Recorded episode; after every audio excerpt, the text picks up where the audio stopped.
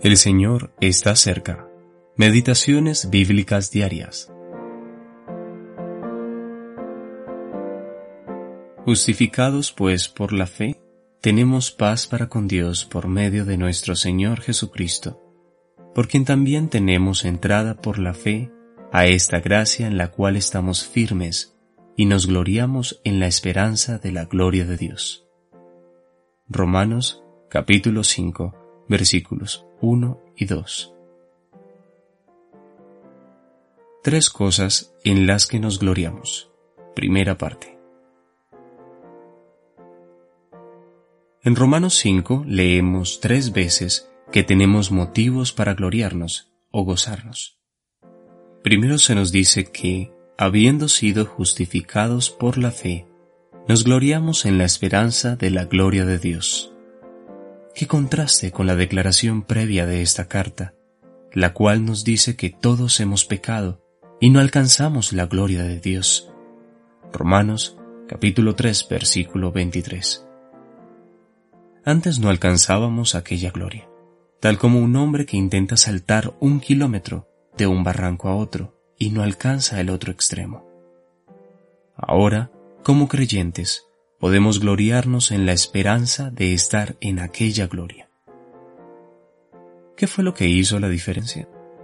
¿Es porque de alguna manera hemos sido capaces de mejorar nuestra condición y hacernos aptos para aquella gloria? Imposible. En lugar de eso, Dios ha forjado un camino para justificar al impío. Romanos capítulo 4 versículo 5. El mismo Señor Jesucristo el Hijo de Dios, fue entregado por nuestras transgresiones y resucitado para nuestra justificación. Romanos capítulo 4 versículo 25.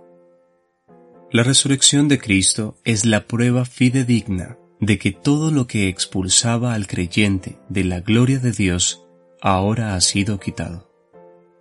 Todo el que cree es justificado de todas las cosas, tiene paz con Dios y gozo, por fe de acceso inmediato ante su presencia.